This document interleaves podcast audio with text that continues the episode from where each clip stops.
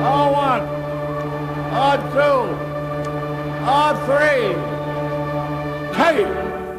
me out to the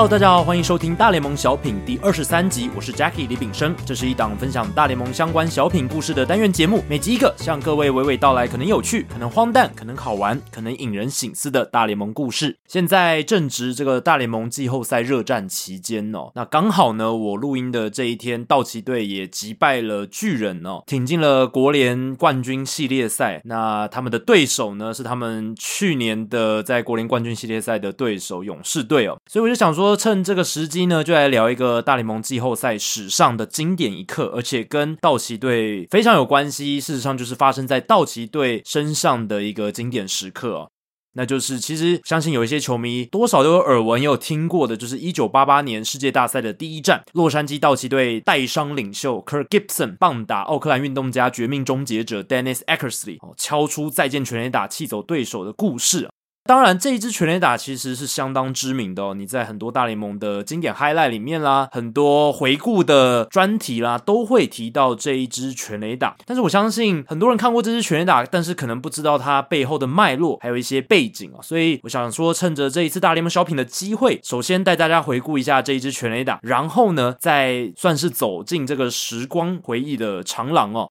回到那个时候的更早之前，让大家了解一下 Kirk Gibson，还有他到那个时候的一个背景故事，以及道奇队那一年的背景还有状态哦，让大家可以更了解这个故事。那谈到这个经典一刻呢，首先呢就要请大家来回顾一下当时的比赛情景了。那接下来我们就配着道奇经典播报员 Vin Scully 他的描述还有赞叹，再次回味一下这个大联盟史上最常被重复播放的难忘全垒打。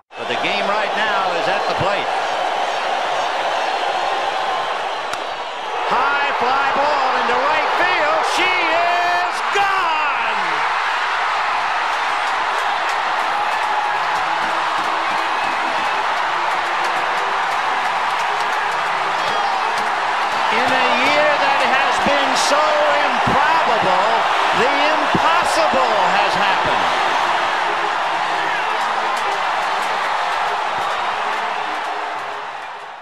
这一段音档真的是怎么听都听不腻哦。对于像我这一个已经了解这个故事的人来讲，真的是怎么听都听不腻。我相信，对于资深的道奇球迷，对于非常熟悉这一段历史的球迷，还有听众来说呢，这是一个很值得一再回味，而且听到现在还是会令你血脉奔张的一个经典的大联盟季后赛时刻。不过，如果各位听众当中有完全哦之前不知道这一支全垒打的人，或者是第一次听这一段音档的人，或者是说不知道这支全垒打的重要性在哪里的人，可能会有一些疑问哦，就是说，对啊，这确实是一支很重要的全垒打嘛。我刚刚其实有提到，这是在世界大赛第一战最终阶段挥出的再见全垒打。不过，它终究不是所谓的殊死战的再见全垒打，代表说运动家当时虽然输掉第一战，但是在七战四胜制的世界大赛里面，运动家后面也还有的拼啊，呃。为为什么在英档里面听起来哇，不管是道奇球员啊，还是播报员啊，还是现场的观众，感觉好像都是已经赢了世界大赛冠军那样的兴奋？为什么播报员 Vin Scully 会兴奋到好像这是一个一战定生死的比赛有了结果？那通常我们都会想说，诶，一支季后赛最经典的时刻应该要是殊死战啦，或是打完这支全垒打之后呢，这支球队就晋级啦，然后另一支球队就被淘汰啦。像这一种的时刻跟画面，这么高的一个重要性跟张力。当然，世界大赛第一战也是一个很重要、高张力的情境。可是，你会想象最经典的一刻哦，道奇队史季后赛史上最经典的一刻之一，或者是大联盟历史上重复被播放那么多次的一个经典画面，应该要是在一个殊死战，或是一个在一个输掉哦就会没有明天的这种状况底下。但这支全垒打显然不是，所以有些人可能会有这样子的疑问呐、所以呢，我就想说，透过这一集的大联盟小品，就能让大家听这个音档的时候，能够都很血脉奔张，都更有的余韵。因为要做到这件事情，你必须得了解音档中的主角，还有这支全垒打的主人公，就是 Kirk Gibson，还有他所属的道奇队是怎么样走到那一刻的。如果你还不太清楚这一段故事的朋友呢，就可以透过接下来的这一集的大联盟小品来窥究竟，到底为什么这支全垒打那么的重要。那假如你是已经听过这一段故事，或是已经知道它的背景脉络的朋友，也没关系。我觉得不妨利用这个大联盟小品的机会哦，再来好好品尝这一段经典美国职棒历史带给我们的美好，还是可以来重新回味一下啦。那这个故事的一开始呢，我们得先从主人翁 Kirk Gibson 的发迹开始讲起。有些球迷或许知道，Kirk Gibson 他是亚利桑那响尾蛇从二零一一年到二零一四年季中的总教练，但是由于带兵期间，他其实没有太多令人记忆深刻的代表作了，而且加上他加入响尾蛇之后呢，战绩开高走低了，到最后其实胜率都不到五成。然后他离开响尾蛇之后呢，Gibson 也没有被其他球队延揽再担任总教练的职务，所以其实大家到现在每一次讲到 Kirk Gibson，第一时间可能还是会反射的就想到他一九八八年的那一支全垒打。还有他在大联盟赛场上留下的成绩哈，所以这一点呢，反映出了 Gibson 的球员生涯远远比他在退休之后的发展更让人来的记忆犹新，更让人留下深刻的印象哦。Kirk Gibson，他从大学时期，他就是全美最备受期待的运动员之一哦。他是密西根州大 （Michigan State University） 这所大学的美式足球的明星外接员。那密西根州大他们是属于 NCAA 第一级的十大联盟的成员哦。十大联盟是一个很知名的大学运动联盟，这样子，当然是属于第一级。所以能够在这样子的大学里面，又是美式足球队的明星外接员，就可以知道哦，Gibson 他的当时的运动能力，还有他的这个。的知名度是很高的，而且他在大二的时候就已经是十大联盟当中最佳的外接员了。在美式足球的场上啊，Kirk Gibson 他天赋过人，条件非常出色。在那个年代的美式足球界，其实还没有太多身高可以达到一百九十公分、体重超过九十五公斤，而且速度惊人的外接员啊。那 NFL 的那个时候的球探呢，有测过 Kirk Gibson 他四十码冲刺的成绩哦，那那时候是四点二八秒，非常出色。所以，Kirk Gibson 哦，在那个年代是一个罕见的存在哦，身高能达到一百九十公分，体重也非常的这个肌肉量也非常大，而且爆发力十足，速度很惊人。那 Kirk Gibson 是直到大三哦，才在密西根州大开始打棒球。据传呢，他之所以这么做，只是为了增加他在 NFL 选秀、美式足球联盟选秀之后跟球团斡旋的一个空间啦，所以才会拎起棒子去打棒球。所以等于是说是一个谈判的一个筹码，增加自己谈判的筹码。没想到呢，他上了棒球场之后所展现出来的实力不亚于哦他在美式足球场上的威能啊。美国在一九七零年代呢，其实出了不少跨足不同运动的多栖明星运动员。举例来说，像明尼苏达大学的 Dave Winfield，他在篮球和棒球上的成就不分轩轾啊。科罗拉多大学的 Dave Logan 高中毕业的时候是以投手的身份在大联盟选秀被辛辛那提红人选中。大学的时候呢，他则是以篮球员的身份入选全美第一队。最后在职业的阶段，他加入美式足球联盟 NFL，打出了辉煌的生涯。那还有像是后来成为波士顿塞尔提克队篮球事务总裁的 Danny Ainge，他高中的时期就在棒球、篮球、美式足球都入选过全美第一队哦。那 Kirk Gibson 他不亚于上述这些人物哦，他在双七的功力一样杰出。大三那一年，他在棒球赛事的项目里面呢，缴出了三成九的高打击率，而且展现出很好的速度，获选了全美第一队。啊，那个时候的密西根州大棒球教练 Danny Leadweiler 他就说，Kirk Gibson 具备的全能性是他带过的所有棒球员里面最好的。而且当时勇士队的小联盟主管 Paul Snyder 他也说，如果要我说 Kirk Gibson 他的身手像谁，我会说是 Mickey Mantle。哦，所以把 Gibson 拿来跟 Mantle 的身手来做一个比较哦，这是一个非常非常高的评价。那 Gibson 的家乡球队底特律老虎也对这个 Gibson 非常感兴趣哦，甚至还邀请他到老虎球场 Tiger Stadium 进行打击的练习，展示他的棒球天赋。仅仅十分钟的长城炮火秀哦，就让老虎球团人员留下了深刻的印象啊。那个时候的老虎总教练 Ralph Houk 他就说，Gibson 的挥棒力量真的让人难以置信啊，他能把球打到非常深远的地方，看起来不费吹灰之力就把球送到了上层看台。一九七八年的大联盟季中选秀，Gibson 具有备选的资格，但那一年握有选秀状元签的亚特兰大勇士并没有选择他哦。即便他们的小联盟主管认为 Gibson 可以跟 Mantle 来比较，刚才讲了嘛，勇士的小联盟主管 Paul Snyder 是这样说的。可是勇士队担心 Gibson 最终还是有可能选择去打美式足球，毕竟前面提到他是大学美式足球的明星嘛。所以呢，勇士没有把这个非常重要的状元签哦压在 Gibson 身上。那在第十二顺位的老虎呢，决定赌一把，挑走了 Gibson。结果老虎队这个赌注成功了，因为最后 Kirk Gibson 还是选择打直棒，没有去打 NFL。哦，虽然如此啊，Gibson 大四那一年还是有参与大学美式足球的赛事哦，而且还获选为全美第一队。由此啊，更可见 Kirk Gibson 他惊人的运动能力，真的是非常非常厉害。那进入老虎球团之后，转成职业选手，Kirk Gibson 跟着其他球员投入了春训啊。那当时老虎呢换了新总教练，换成了 Sparky Anderson，也就是才刚率领红人队哦有这个连霸纪录的 Sparky Anderson，日后呢也入选名人堂的这位传奇教头。那当时 Sparky Anderson 看到了 Kirk Gibson 的打击跟他的发挥，也认为呢 Gibson 有机会成为下一个 Mantle，或者是能够承继老虎传奇球员 L. K. Line 的衣钵啦。那一九八零年的时候，Gibson 也登上了美国知名运动杂志《运动画刊》Sports Illustrated 的封面，上面大大的标题写着哦，Rip Roaring Rookie，中文就是说冲劲十足的菜鸟，呃，有点像尽量电池这样子的菜鸟。不过啊，根据过去的经验，而且一些不断重演的历史都跟我们说，被捧得这么高的新秀年轻选手啊，他们十之八九都会达不到预期，令人感到失望。如果你在刚转职业的时候就被拿来跟 Mickey Mantle 比较，被誉为有可能成为下一个 L. K. 了那势必很难达到相应的期望了。就是在真的开始打职业上到大联盟之后，哦，实在是有非常多年轻的选手，像魔球的主角 Billy Bean，他其实年轻的时候刚被选秀的时候，他也被视为说，哎，有机会。会成为一个很有能力啊明星的大联盟球员，但是通常一开始设定期望那么高啊，就很容易出现所谓不符预期的情况。那 Kirk Gibson 其实也是一个例子哦。后来他在大联盟的生涯，其实对很多球迷来讲，就是没有达到令人很满意的感觉。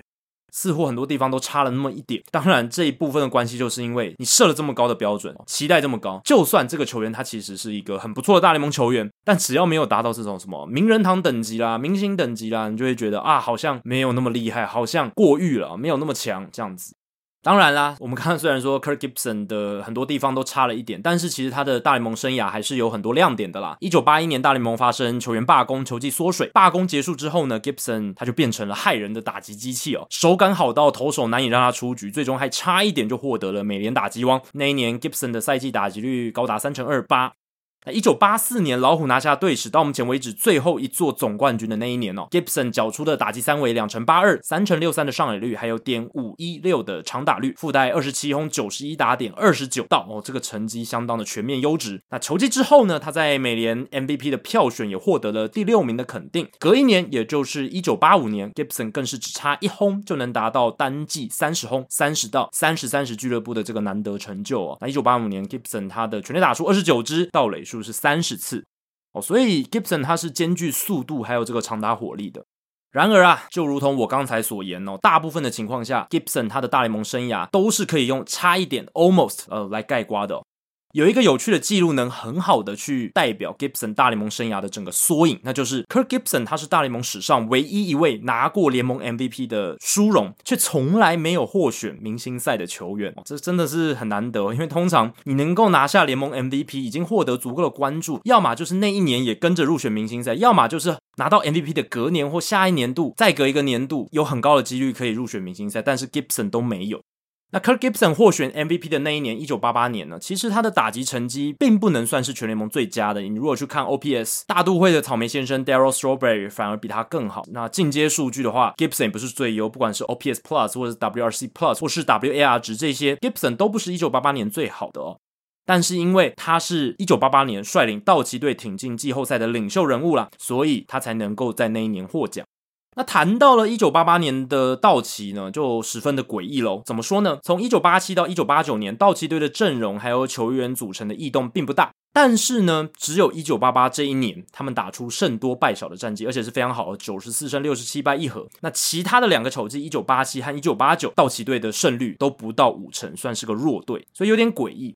那之所以会出现这样诡异的现象，关键就在于道奇的王牌投手 Orel Hershiser，他在一九八八年写下了大联盟史上啊，至今仍保持着的最长连续无失分局数的记录哦，五十九局，而且他也拿下了那一年的赛扬奖。还有就是一九八八年新加盟的 Kirk Gibson，他展现了符合生涯初期大众对他期待的火力输出还有领导力。当然啦，虽然说 Kirk Gibson 那年的打击成绩颇为亮眼，OPS Plus 达到了一百四十八，是他生涯单季的最佳数据啊。但是其实他也没有打出像 Mickey Mantle 生涯巅峰期的顶尖数据了。Kirk Gibson 他比较算是以自己的方式呢来领导这支道奇队，而且以身作则，让球队打出佳绩。举个例子来讲，他是怎么来领导这支球队的？道奇队一九八八年春训期间呢，他们的后援投手 Jesse Orosco 开玩笑的把 Kirk Gibson 的球帽涂满了那个遮阳眼膏，就是球员会涂在眼睛下方去吸这个阳光的遮阳眼膏。他把涂满了，这当然是一个恶作剧嘛。但是为此呢，Kirk Gibson 他感到非常生气哦。隔天他马上就召开了球员会议，他告诫他的队友们态度不应该这么轻浮戏谑，并且明确的告诉大家，他来这支球队是要赢球拿冠军的，不开玩笑哦。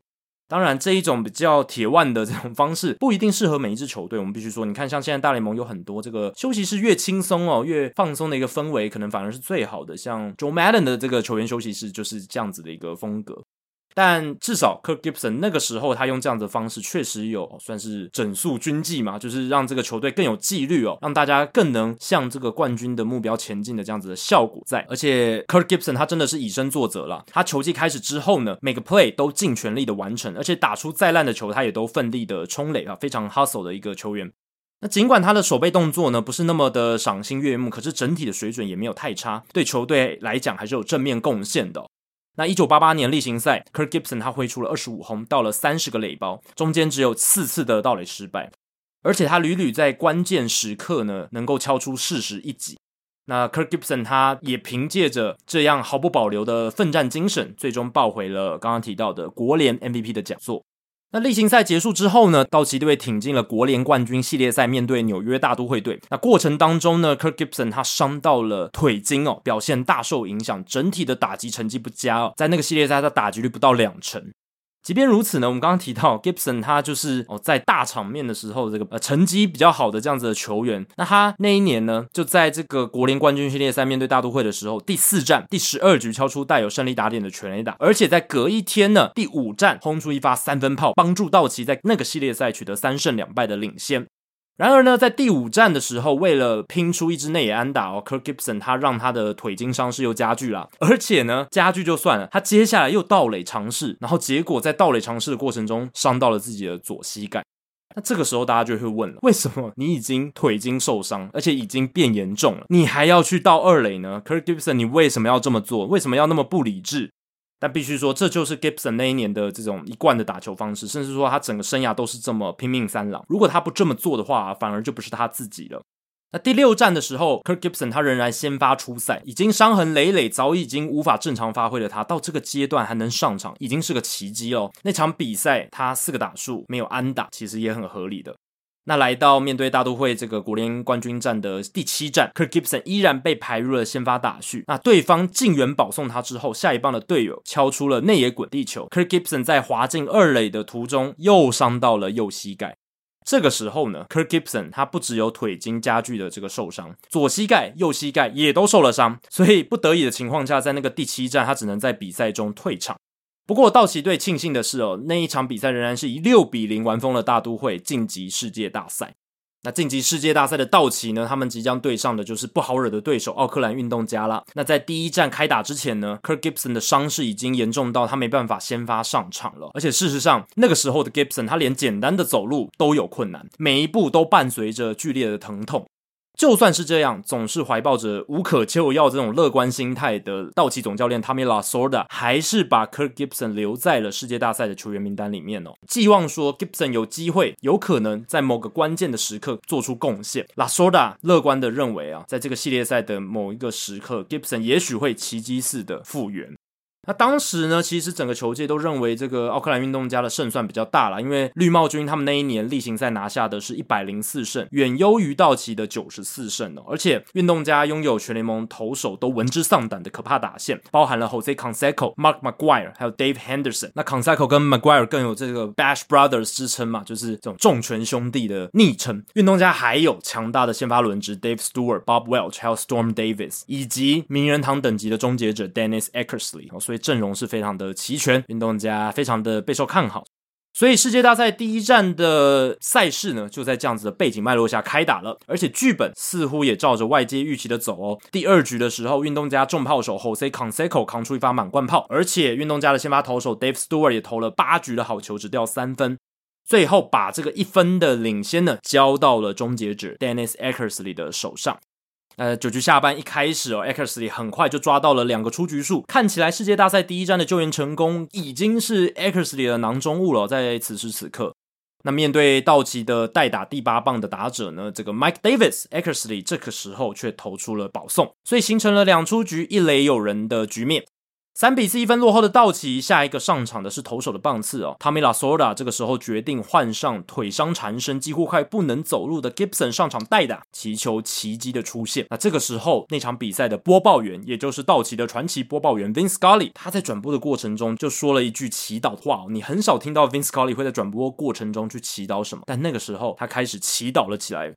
他说：“我祈祷啊，不是希望 Kirk Gibson 他能挥出全垒打或者打出安打什么，我是因为看着他这么努力，而且对道奇这么重要的他哦，现在却连走路都有困难。我只是祈祷他能打到球，碰到球就好，不管是飞球出局还是滚地球出局都好。我告诉老天爷，不要让他在这个时候被三振，至少让他保留一点颜面呐，因为他对道奇具有指标性的意义，而且也是因为有他的奋力拼战啊，这支球队才能走到这一步。所以 Vin Scully 他祈祷的是拜托老天爷让 Kirk Gibson 打到球就好。没错啊。” Gibson 当下的状况就是这么糟，糟糕到就连祈祷的内容都变得如此的卑微啊！那 Vin Scully 和 Eckersley 的对决感觉起来非常的漫长哦，好像有一世纪那么久。实际上那个打席只有八颗球，但是由于投打对决的舞台是世界大赛，比分是高张力的一分差，投手又是运动家的绝命终结者，而代打者是道奇伤势缠身的团队领袖。哇，这个组合真的是戏剧性十足啊！而且每一颗球的意义都被放大，所以才会让人感觉每一秒都更加的费时。Eckersley 跟 Gibson 的对决展开，第一球 Gibson 打成了本垒板后方的界外，第二球也是。那这个时候的 Gibson 他不太能用后脚去推动挥棒，前脚也不太能够用力的着地啊，所以只能靠双手的力量去打球。那打出第二个界外球之后呢，即便是坚强如 Gibson 这样的硬汉哦，也面露痛苦的神情。第三球是好球带外面的外角速球，Gibson 追打差一点没有碰到哦，只能擦到球皮，击成一垒边线的软弱滚地球，又是个界外。虽然没有被三振哦，但可以明显感感受到 Gibson 在这个打席上，他跟不上 Eckersley 充满违禁的诉求，被吃得死死的。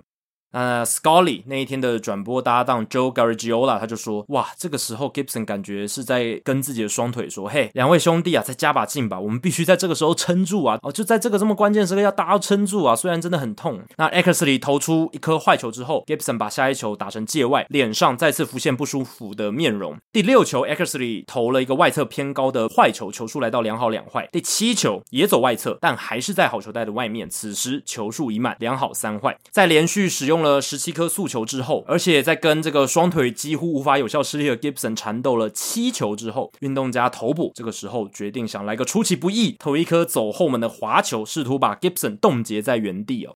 所以十七颗的速球之后，来了第一颗的滑球，外侧的滑球往本垒板上方而去。Kirk Gibson 这个时候伸长了手臂去捞打这一球拉回来，接下来的一切呢，随即成为永垂不朽的历史，也就是刚才各位在节目一开始听到的那个音档。Scully 他在麦克风前面大喊哦，高飞球往右外野飞去，他出去了，She's gone。那这个时候，Gibson 扫出的这支逆转的再见两分炮哦，不仅让道奇队抢下世界大赛首战的胜利，也震折了整个棒坛。见过无数大风大浪，看过各种大场面的资深播报员 Scully，他在那一刻其实是让转播镜头中的这个现场狂喜的道奇主场球迷来诉说这个故事，来跟观众诉说这个故事，等于是他没有讲话了，就是让画面说话。但是在那个同时呢，他是惊讶到站起来的，在转播间来回踱步。Scully 后来说：“我那个时候实在太激动了，我不得不站起来释放一些能量。然后我看着 Kirk Gibson 的绕垒，然后 Gibson 做出他那个经典的拉帮普的那个动作，拉 pump 的动作。忽然间，我意识到道奇的这个赛季有多么的不可思议啊！还有现在我眼前发生的事情，照理来说根本不可能发生啊！画面上这个家伙根本不应该上场，结果 Gibson 不但上了场，还挥出让球队制胜的再见全垒打。”那在想完这一些之后呢，Scully 坐回到他的位置上，在最精准的时刻说出了他认为是那一天上帝要他说的话。在一个如此令人难以置信的赛季当中，不可能的事情发生了。In a year that has been so improbable, the impossible has happened.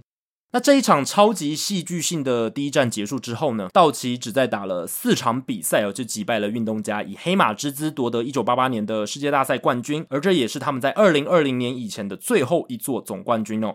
Kirk Gibson 挥出全垒打之后，那个系列赛没有再上场。不过他在第一战的那一轰，确确实实带动了道奇的士气还有动能，也让人十分感佩。就是他即便伤痕累累，却还是能够在有限的状态底下为球队做出关键贡献呢。这种无私的精神，而这也是为什么当 Kirk Gibson 他在世界大赛首战挥出那支全垒打的时候，道奇球员和教练、全场的道奇球迷还有播报员 Scully、球评 Gary Giola 的反应呢，都像是道奇队好像已经赢得了世界大赛冠军。如果大家有兴趣，可以去看 YouTube 上这一段经典全垒打的画面哦。其实呃，MLB 他们的官方的频道都有 PO 上去，就可以看到其实事情发生的当下，像 Tommy Lasorda 啦，球员啊，真的几乎疯掉的状态，在场上挥舞着手臂跑来跑去。所以 Kirk Gibson 的这一轰作为大联盟季后赛史上最经典的时刻之一，也是道奇队史上在季后赛里面最让人难忘的一幕，其实是当之无愧的哦。